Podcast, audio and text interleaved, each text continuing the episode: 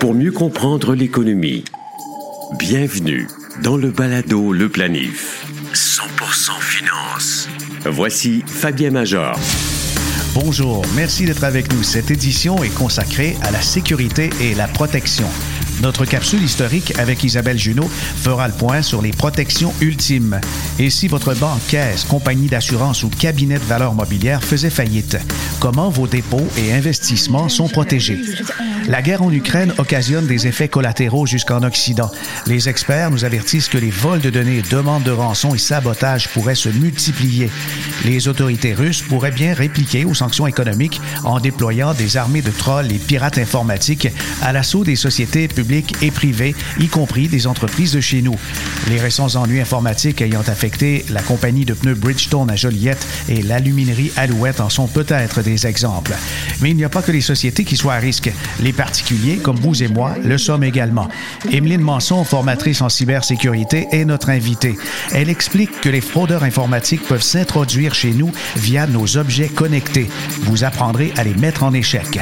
De plus, les enjeux de cybersécurité engendrent des réflexes de défense des entreprises et des consommateurs, mais ils peuvent aussi entraîner des opportunités.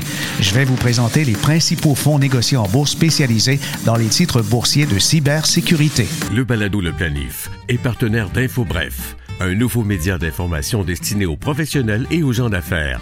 InfoBref vous offre l'essentiel des nouvelles affaires politiques et techno en 10 minutes par jour sous la forme de deux infolettres quotidiennes. Une le matin, l'autre à 16 heures. Elles sont gratuites. Essayez-les. Abonnez-vous à infobref.com.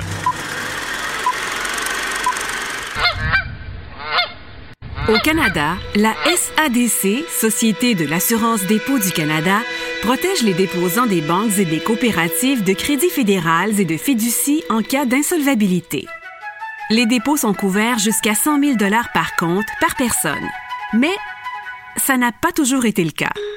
À une époque pas si lointaine, les déposants couraient le risque de perdre toutes leurs économies. Selon C. Yan Kyer, avocat et historien et auteur de Au second plan hier, incontournable aujourd'hui, les personnes et les événements qui ont façonné la SADC, l'organisme a été lancé en 1967 après des épreuves douloureuses qui ont mis au grand jour toute la fragilité de notre système financier. Les années 1960 ont été plutôt éprouvantes pour l'économie canadienne.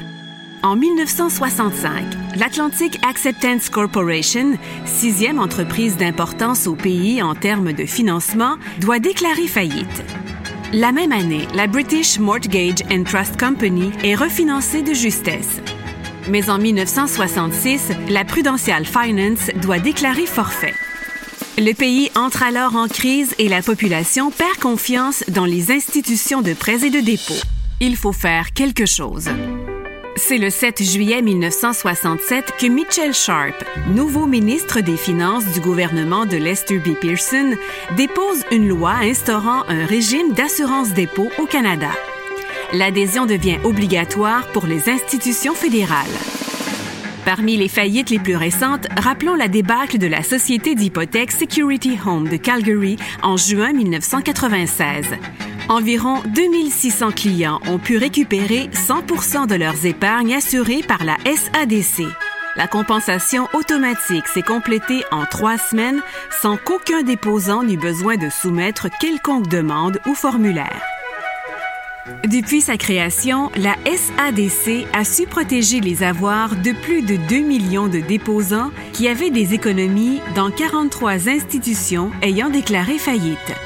Rappelons que les dépôts en devises étrangères, les fonds communs, les actions et les obligations ne sont pas protégés par la SADC. Mais ces titres pourraient bien être couverts par une protection encore plus généreuse.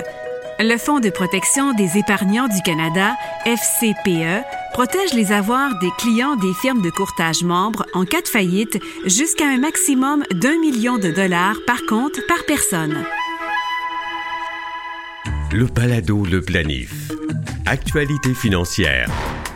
Voici Fabien Major. Tel que mentionné dans l'introduction de ce balado, la cybersécurité peut être bien sûr un enjeu lié à la protection, mais ça peut aussi être une opportunité pour les investisseurs. À moyen long terme, il est clair que les investissements en cybersécurité vont augmenter et des entreprises vont en profiter. Et c'est justement avec cette idée en tête que Charles Money, pour le compte d'Investopédia, a créé la liste des meilleurs fonds négociés en bourse de cybersécurité pour le premier trimestre de 2022.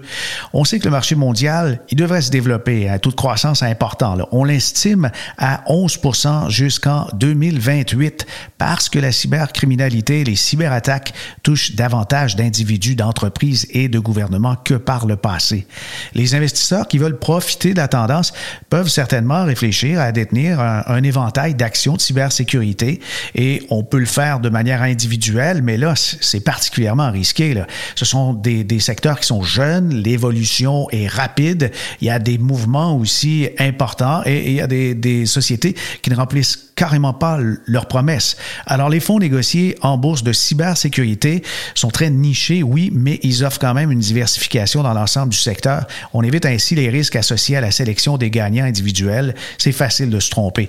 D'ordinaire, ces fonds euh, suivent des indices et ceux-ci contiennent 50 à 60 titres. L'industrie de la cybersécurité a légèrement sous-performé le marché en 2021. Mais ce n'est, qu'une année. On ne fait pas une décennie avec une année, on le sait très bien. Les fonds négociés en bourse de cybersécurité avec des rendements intéressants sur un an, tels que répertoriés par euh, celui dont je vous parlais plus tôt, l'auteur Charles Money, sont euh, les fonds suivants CIBR, BUG et IHAK. Les principaux avoirs de ces fonds négociés en bourse sont des actions qu'on connaît comme Accenture, Palo Alto Networks et DocuSign, qui est bien sûr dans la signature électronique. Il y a quatre fonds négociés en bourse aux États-Unis qui se concentrent sur le secteur de la cybersécurité et euh, la recherche a été faite pour exclure les fonds qui sont inversés ou à des effets de levier et ceux qui ont moins de 50 millions de dollars d'actifs sous administration. Alors, les, les quatre étudiés, il y a First Trust Nasdaq, Cyber Security, Global X Cyber Security, le iShare Cyber Security and Tech et le ETFMG Prime Cyber Security. Vous avez des frais de gestion qui sont parfois plus élevés que 0,5% mais si on regarde ce qui est disponible au Canada, vous allez voir qu'il y en a quand même de plus en plus et, et de nouveaux aussi font leur apparition iHack, qui est le FNB iShare de cybersécurité et technologie créé par BlackRock, IHAK. Lui, il a été créé en juin 2019. Il se base sur l'indice de cybersécurité mondiale de la Bourse de New York, du NICE. Son frais de gestion est de 0,47. Ce que j'aime le moins de cet indice-là, c'est qu'il vise des sociétés des marchés développés, mais aussi des marchés émergents. C'est bien euh, personnel comme avis, mais je pense que certaines sociétés de marchés émergents sont peut-être des entités cachées, contrôlées par des États ou, sous le couvert de la cybersécurité, sont capables, au contraire, de créer des chevaux de Troie ou des outils d'espionnage industriel raffinés placés en dormance dans des outils de cybersécurité comme des antivirus. Le groupe coréen MyRay, qui est très actif au Canada avec euh, les FNB Horizon, ont lancé en décembre dernier un FNB qui suit ni plus ni moins qu'un autre FNB américain, celui-là, le GX Indice de cybersécurité. Son symbole boursier est le HBUG. Alors, on peut pas dire qu'il manque d'originalité dans, dans les noms, là. HBUG son frais de gestion est de 0,45. Le précédent, donc, était de 0,47. Vous voyez, ça diminue un peu quand les sociétés sont peut-être différentes, peut-être plus petites, je ne sais pas. Evolve a aussi un FNB du genre, le Cyber, qui s'écrit CYBR, un fonds indiciel de cybersécurité qui suit l'indice Solactive Global Cyber Security, tout comme euh, le fonds CI First Asset qui vient de lancer le FNB Sécurité numérique. Son code est CBUG, CBUG. Et les frais de gestion de Evolve ACI sont parmi les moins chers du marché. On parle de 0,4% Mais qu'est-ce que c'est ça, l'indice Solactive Global Cyber Security Index? Il a été lancé en octobre 2013 et sa croissance annualisée composée fut de 20,69% donc presque 21% Solactive est un groupe allemand qui crée des indices de marché. Il se base, je trouve, un peu sur Standard Poor's, mais avec euh, des, frais bien moindres en ce qui concerne l'accès aux indices. Avec Solactive, on s'aperçoit qu'il y a quand même un, historique important. On, on, a le contenu de l'indice, une croissance depuis sa création de 382 Il y a 56 titres à l'intérieur de cet indice et je vous nomme les principales euh, composantes. En fait, ce sont des compagnies qu'on ne connaît pas beaucoup. Il y en a deux, trois qui vont vous dire quelque chose. J'en suis pas mal convaincu. Vous avez le Palo Alto Networks, CrowdStrike, Fortinet, Checkpoint Software, Escaler, Okta, Booz Allen Hamilton, Trent Micro et GDS Holding. Enfin, le CyberArk Software. Voilà pour les principales composantes qu'on trouve dans l'indice Solactive. Planifiez mieux avec le balado Le Planif. Notre invitée, Emeline Manson, est formatrice en matière de cybersécurité et de fraude. Et justement, vous savez qu'aujourd'hui, notre vie financière est, très souvent connectée. Alors, il y a peut-être des précautions. On n'avait pas l'habitude avant de vérifier telle chose, telle chose, telle chose. Bonjour, Emeline.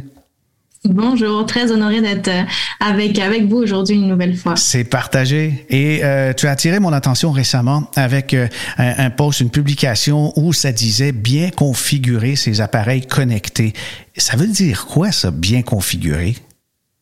Alors c'est une, une, bonne question, puis j'aurais peut-être même envie de revenir à l'essentiel. C'est quoi un appareil connecté aussi? Parce qu'un appareil connecté, dans nos têtes, ça peut vouloir dire plein de choses. L'Internet des objets, c'est une expression qui est utilisée pour décrire un appareil qui se connecte à Internet. Je fais la distinction ici, par exemple, avec les appareils en Bluetooth qui, eux, ben, c'est un, objet aussi, mais qui n'est pas nécessairement euh, connecté à Internet. Le Bluetooth, c'est vrai, ça passe par un, autre, un autre système. Un objet connecté, c'est un appareil qui se connecte à mon réseau Wi-Fi, un réseau 4G pour accéder à Internet. Donc, pensez typiquement aux montres. Et la plupart des gens vont avoir des montres connectées. On peut lire les courriels là-dessus, euh, euh, les téléviseurs, des cafetières. Il y a même des trucs fancy comme des lumières. Ah oui, euh, pardon, des cafetières? Oui. Il y a des cafetières connectées. Mais oui, mais même les thermostats, sais qu'on peut aller régler, on peut aller jouer, puis là, ça, ça coule, le café coule à l'heure qu'on aura déterminée. Oui, oui, c'est des appareils connectés aussi. mais euh, justement, euh, comment peut-on euh, configurer ces appareils-là pour minimiser les, risques d'intrusion ou autres? Et puis encore, quels sont les risques? Allons-y avec ça. La première erreur, ça va être de minimiser l'importance de la sécurité de ces appareils-là, en partant, ce qui est, qui est pourtant relié à notre réseau local à la maison. Si ces appareils ne sont pas sécurisés comme il faut, toute connexion à Internet expose nos données, nos renseignements personnels. Un pirate informatique, un fraudeur pourrait, exemple, contrôler euh, un équipement à la maison, pourrait contrôler mon, mon ouvre-porte de garage, par exemple, et accéder au contenu de, du garage et voir le reste de la maison. Donc, c'est ce type de risque-là, on est vulnérable puisque notre réseau à la maison devient vulnérable aussi. Il y a eu tout plein d'histoires d'horreur, typiquement avec les moniteurs pour bébés. Je ne sais pas si vous en avez entendu parler, mais des moniteurs pour bébés, des pirates informatiques qui prennent le contrôle à distance des moniteurs et qui ça permet de parler à l'enfant, de euh, modifier l'angle de la caméra, bref, des, des histoires un petit peu d'horreur. Donc, les éléments que moi j'amenais dans ma réflexion de dire mais comment on fait pour bien sécuriser, bien configurer nos appareils connectés Premièrement, ça, ça revient à notre choix, le choix du produit qu'on décide d'acheter. Un petit peu, si je fais le, parallèle aussi, ben, le choix du conseiller, du planificateur avec qui on veut faire euh, affaire, c'est un petit peu le, le parallèle. Mais est-ce que le fournisseur a une bonne réputation? Les utilisateurs, est-ce qu'ils ont déjà soulevé des enjeux, des failles de sécurité? Quelles ont été les données qui ont été collectées ou qui sont même encore collectées par l'entreprise? Mais ça, on peut trouver euh, ce genre de renseignements euh, facilement? Bah, il faut creuser un petit peu parce que dans le sens où les entreprises vont montrer ce qu'elles veulent montrer aussi quand elles affichent des produits, mais et quand on achète quelque chose sur Amazon, on va avoir des, des commentaires aussi, on va avoir des, des comment dire des, des revues de la part des consommateurs. Sinon, c'est plus effectivement pas très sexy d'aller lire plus les fiches descriptives qui sont publiques, mais c'est un petit peu comme les conditions d'utilisation qu'on accepte sans lire et que, mais pourtant qui c'est bel et bien écrit. Donc c'est accessible, c'est juste pas sexy, on fait pas tant la démarche de le faire. On peut peut-être aussi euh, être méfiant si on voit un gadget électronique connecté comme ça qui est beaucoup, beaucoup moins cher que les autres, mais il y a peu de possibilités de configuration. Oui, c'est et c'est beaucoup un enjeu dans notre monde. On est tellement dans le, on veut tout pour hier. Donc euh, les entreprises vont sortir des produits pour le côté marketing, pour le côté fonctionnel et sexy, et vont mettre de, côté un peu plus la sécurité en disant on verra plus tard. Mais en attendant, il y a des grandes failles et c'est très problématique effectivement. Alors la configuration par défaut quand on achète un appareil, est-ce suffisant comme protection? Ça fait, ça, ça colmate un risque, parce que les risques, c'est pour voir ça comme des portes d'entrée. Il y a plusieurs portes d'entrée possibles dans une maison. Mais au même titre, avec la cybersécurité, il y a plusieurs portes d'entrée possibles avec les appareils connectés. Donc, changer le nom d'utilisateur, changer le mot de passe qui est prédéfini, ça va permettre d'une certaine façon bah, déjà de, de, personnaliser les systèmes au niveau des mots de passe surtout, parce que si c'est le mot de passe par défaut, bah, admettons le routeur, quelque chose qui est proche de nous, notre mot de passe par défaut du routeur, bah, pour rentrer dans le routeur, ça se trouve sur Internet, ce mot de passe admin là, avec n'importe qui, finalement, pourrait rentrer dans le système si je simplifie. Donc, oui, ça, ça, ça vient vraiment couvrir un gros problème, toute la notion de choisir un mot de passe unique, robuste. Euh, la connexion par défaut, c'est jamais chouette parce qu'il y a un autre point aussi qui est par rapport aux données. je posais la question, c'est quoi les données qui sont collectées? Bah, Pareil, généralement, de laisser ça par défaut, ben, c'est sûr que c'est à l'avantage du fournisseur qui va collecter plus d'informations que moi d'aller voir, dire hum, non, ça, je refuse de te donner accès, puis ça joue pas sur la fonctionnalité de l'outil, donc ce sera un non pour moi. On, a, on, peut, on peut faire ça. Mais une fois qu'on a donc euh, changé euh, l'identifiant, au lieu de admin, euh, on est allé avec un, code un peu complexe, avec des, des, chiffres, des lettres, des petits caractères, des gros caractères ou encore des caractères spéciaux. Et on a fait aussi un mot de passe sécurisé. Qu'est-ce qu'il y aurait à faire d'autre, euh, justement, pour sécuriser nos appareils connectés?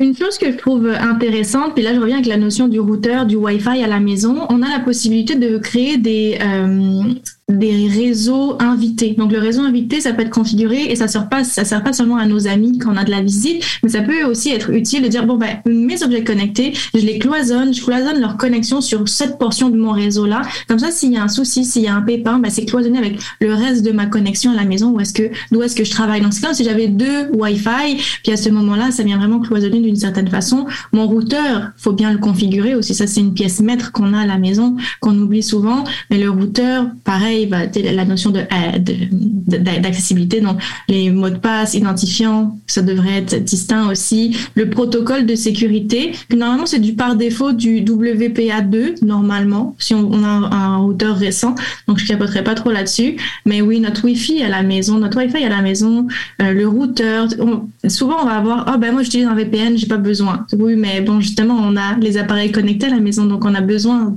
de cette mhm. couche de protection supplémentaire quand même.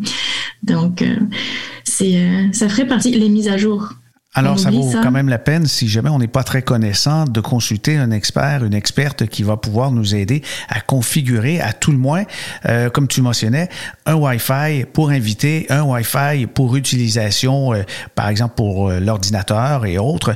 Mais dans les appareils connectés, là, ça va loin maintenant. Même, on achète un nouveau téléviseur et ils sont tous, ce qu'on dit, intelligents avec des fonctions de, de connectivité. Oui, oui, oui, oui, absolument. Donc ça va très très loin. Mais là, on, a donné l'exemple de la cafetière aussi qui vous a épaté.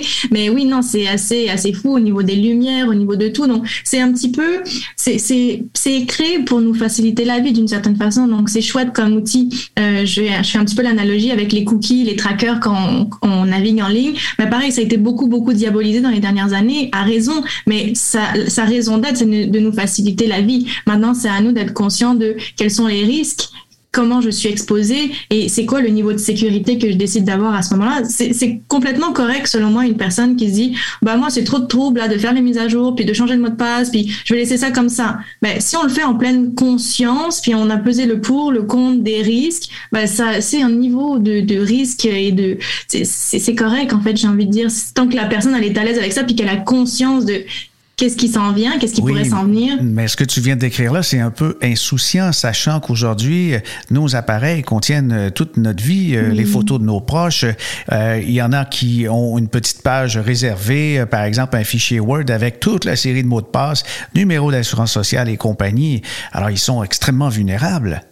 Oui, oui, oui, c'est c'est un fait. Et mais c'est une gestion de changement. Moi, dis, vaut mieux faire des petits pas dans la bonne direction un petit peu à chaque jour que de vouloir tout faire du jour au lendemain aussi parce qu'on est des humains. Puis on peut vite faire une overdose de sécurité. Surtout en ce moment, on en entend beaucoup parler. Donc, soyons indulgents aussi avec nous-mêmes. Puis c'est un petit peu moi mon travail de, de, de, de, surfer, comme je dis souvent, surfer sur les résistances des gens parce qu'on est des humains. On n'aime pas quand ça change. Puis c'est normal. Donc, de, de voir c'est quoi les étapes. Comment est-ce qu'on peut faire pour que ce soit moins pénible pour tout le monde. Puis au niveau des données sensibles, je, je je, vous rejoins à 300% parce que on, on, sous-estime sincèrement la valeur de nos données, la valeur de nos informations. Et c'est dommage parce qu'il y en a qui en profitent, ce sont les cybercriminels parce que eux, ils ont bien conscience de combien ça vaut pour revendre ça, pour faire du chantage, pour donc, euh, alors qu'on soit travailleur autonome, professionnel et même retraité, il y a des, la base, la base dans la cybersécurité. Je pense que la mise à jour, lorsqu'on a une alerte comme quoi qu'il y a une mise à jour disponible, il faut s'empresser de la faire. Et pourquoi? Ben, parce que ça vient colmater des failles, ça vient colmater des soucis qui ont été réparés, qui ont été euh, spotés, et je m'excuse de l'anglicisme, mais qui ont été euh, soulevés, voilà, je récupère mon français, par euh, le, fournisseur et qui vient colmater ces failles-là. Et moi, j'irai même plus loin. Donc déjà, quand je reçois la mise à jour, ça va être important de la faire et de pas, ne pas cliquer sur me rappeler plus tard. Parce qu'on sait tous que plus tard, c'est jamais, c'est pas bon. Mais une autre chose, c'est qu'une fois que mon ordinateur a redémarré ou l'appareil a redémarré et a fait des mises à jour, c'est pas rare si on retourne dedans voir qu'il y en a d'autres qui étaient pas facultatives, mais qui, on, devait les faire les précédentes pour que celles-ci soient disponibles au téléchargement. Non, allez avoir le réflexe aussi d'y retourner et voir est-ce qu'il y en a d'autres maintenant que j'ai mis à, mis à jour et redémarré? Et c'est fort possible qu'il y en ait d'autres. Donc à faire euh, jusqu'à ce qu'on n'en ait plus. c'est bien. Et je voyais une mise en garde que tu as servi récemment en ce qui a trait à la navigation dans toutes sortes de, de sites et peut-être d'y aller par défaut avec la navigation privée. Qu'est-ce que c'est par rapport à la navigation traditionnelle? Alors, il y a beaucoup de fausses croyances par rapport à la navigation privée. Euh, il y a, par exemple, il y a tous ceux qui écoutent euh, toutes sortes de contenus que je ne nommerai pas et qui disent « Oh, je suis protégé, personne ne le sait, je suis en navigation privée. » Mais en fait, mon fournisseur d'accès Internet, mon Bell, mon Vidéotron, lui, il, on cache pas l'information à ces personnes-là. On n'est pas anonyme, même si ça apporte un petit peu ce nom-là. Ce que ça fait, en fait, c'est quand je suis en navigation privée, il n'y a pas de cookies qui sont collectés. Donc, les cookies, les trackers dont je faisais mention tout à l'heure, c'est ce que ça va permettre. Ça va permettre d'être sur Internet de façon neutre, sans avoir tout de suite toujours la publicité ciblée, les choses qu'on est susceptible d'aimer. Puis là-dedans, au passage, dans la publicité ciblée, il pourrait y avoir des annonces frauduleuses aussi, que on nous montre des choses qu'on est susceptible d'aimer, puis finalement c'est un produit ou un service pas tout à fait légitime. Donc c'est c'est un c'est un, une possibilité, mais navigation privée, je dirais qu'il y a beaucoup de fausses croyances par rapport à ça on n'est pas anonyme sur Internet. Là, si on veut être anonyme, va peut-être plus y aller avec une solution de VPN. Puis encore là, pas n'importe quel VPN non plus, parce qu'ils n'ont pas tous pour raison d'être de protéger la vie privée. Alors, nous pouvons rappeler ce que c'est un VPN.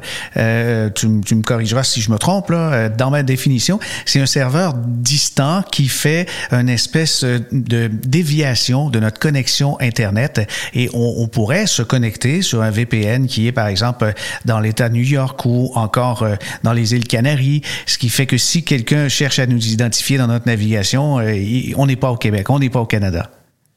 Euh, c'est intéressant. Et moi, j'ajouterais la notion d'intermédiaire, et puis c'est tout à fait ça. Puis que entre moi et cet intermédiaire, entre moi et ce fournisseur, les données vont être chiffrées. C'est là toute la magie. Ça, va être chiffré, ça va être crypté. C'est ce que ça veut dire que si quelqu'un de malveillant essaye d'intercepter, essaye d'attraper la communication que je m'apprête à envoyer, ben, il pourra le faire, mais ce sera illisible, ce sera du charabien. Donc, c'est une belle valeur ajoutée aussi pour venir justement la protéger les, les données qui, euh, qui sont envoyées. Alors d'autant plus que si on surveille euh, toutes sortes d'informations sensibles, comme par exemple euh, mon dossier avec l'Agence du revenu du Canada, on paie ses cartes de crédit en ligne, etc. On, va, sans doute euh, embrouiller davantage ces connexions pour quelqu'un qui intercepte, euh, je sais pas, par quelconque stratagème. C'est ce que peut faire le VPN?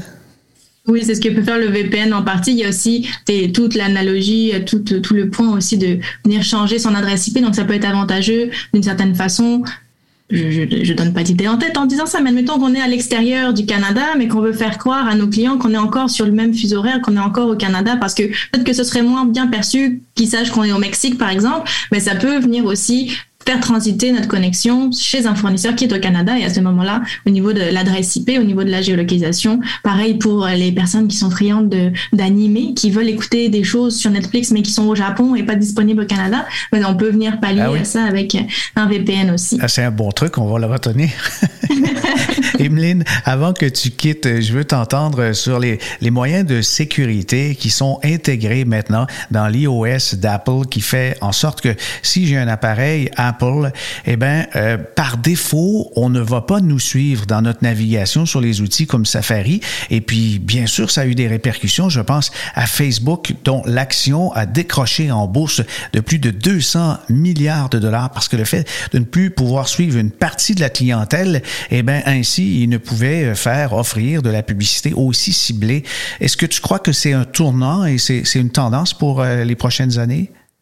Je le souhaite, je le souhaite sincèrement parce que c'est là qu'on se rend compte, comme je disais tout à l'heure, que nous-mêmes en tant qu'individus, on ne reconnaît pas la valeur de nos données nécessairement. Mais quand on voit ce type de réaction-là auprès des géants, ben, effectivement, on peut dire ah oui, effectivement, il y a, il y a quand même une grosse, grosse valeur. Donc, je, je l'espère parce que on est, je reviens à notre humain et au nous, on, on essaye d'avoir des bonnes pratiques en ligne, mais des fois, on a besoin d'un coup de main aussi de nos fournisseurs, des personnes avec qui on transige. Donc, c'est quand même une belle, euh, un un beau virage. Puis je pense qu'Apple a quand même surfe justement sur, ce, sur cette belle réputation-là de sécurité, même s'il y a quand même toujours des failles et tout. Mais globalement, c'est quand même un système d'exploitation qui, qui, est connu et reconnu. moi, je, je dis par contre que les virus existent quand même sur Apple. Il y a comme une fausse croyance par rapport à ça que, oh non, ça n'existe pas. Mais si ça existe, mais on, je pense que la protection des données est chose importante pour eux. Je dirais même que des fois, ça, oui, c'est un petit peu embêtant. J'avais entendu parler dernièrement, il y a quelques mois, justement Apple qui voulait scanner des photos qui étaient prises avec les, téléphones pour voir s'il n'y avait pas des enjeux de pédopornographie et tout. Donc, quand on regarde le projet comme ça, on dit, bah, c'est bien, oui, c'est chouette, mais d'un autre côté, ça ramène d'autres choses par rapport à notre vie privée en disant, bon, bah, toutes nos photos vont être scannées. Il faut trouver le juste milieu. La sécurité, c'est une affaire de compromis. Il y a toujours un choix à faire entre sécurité, fonctionnalité. Puis tant qu'on en est conscient, qu'on a fait des choix euh, éclairés, on, on, résout une partie de, de, la problématique. Les choses certaines, ça va très très vite et pour montrer peut-être une idée du futur, tu as suggéré l'épisode de la saison 2 d'une série sur Netflix, Love, Death and Robots. Et c'est quoi l'histoire? Alors justement, en lien avec les appareils connectés, c'est le, titre de la, de la série, de l'épisode plutôt, c'est Le robot et la vieille dame. Et c'est le, titre complet, c'est si votre robot nettoyeur tente de vous assassiner, appuyez sur le 3. Donc c'est une dame qui a un robot aspirateur, puis que là, le robot freak un petit peu, puis ça devient un petit peu problématique. Le service à la clientèle dit, ouais, appuyez sur le 3, puis comme, oui, mais il essaye de m'assassiner. En tout cas, donc c'est un peu cocasse, puis c'était une note un petit peu plus légère pour parler d'appareils connectés. Emeline, formatrice en prévention fraude et cybersécurité, c'est toujours un plaisir de vous recevoir. À bientôt. Merci, merci beaucoup. Ah ben, voilà, ça complète cet épisode du Balado Le Planif. Je remercie les journalistes qui s'inspirent de nos sujets ou qui y trouvent des informations factuelles et qui citent notre balado dans leurs écrits. N'oubliez pas le livre Petites histoires de gros dollars aux éditions Un monde différent. Il est maintenant en librairie. Il contient les textes de nos capsules qui racontent l'origine des grands principes économiques et financiers. Pour des commentaires, suggestions d'invités ou pour écouter des épisodes du passé, rendez-vous sur la page baladoleplanif.com. Ici Fabien Major. À bientôt.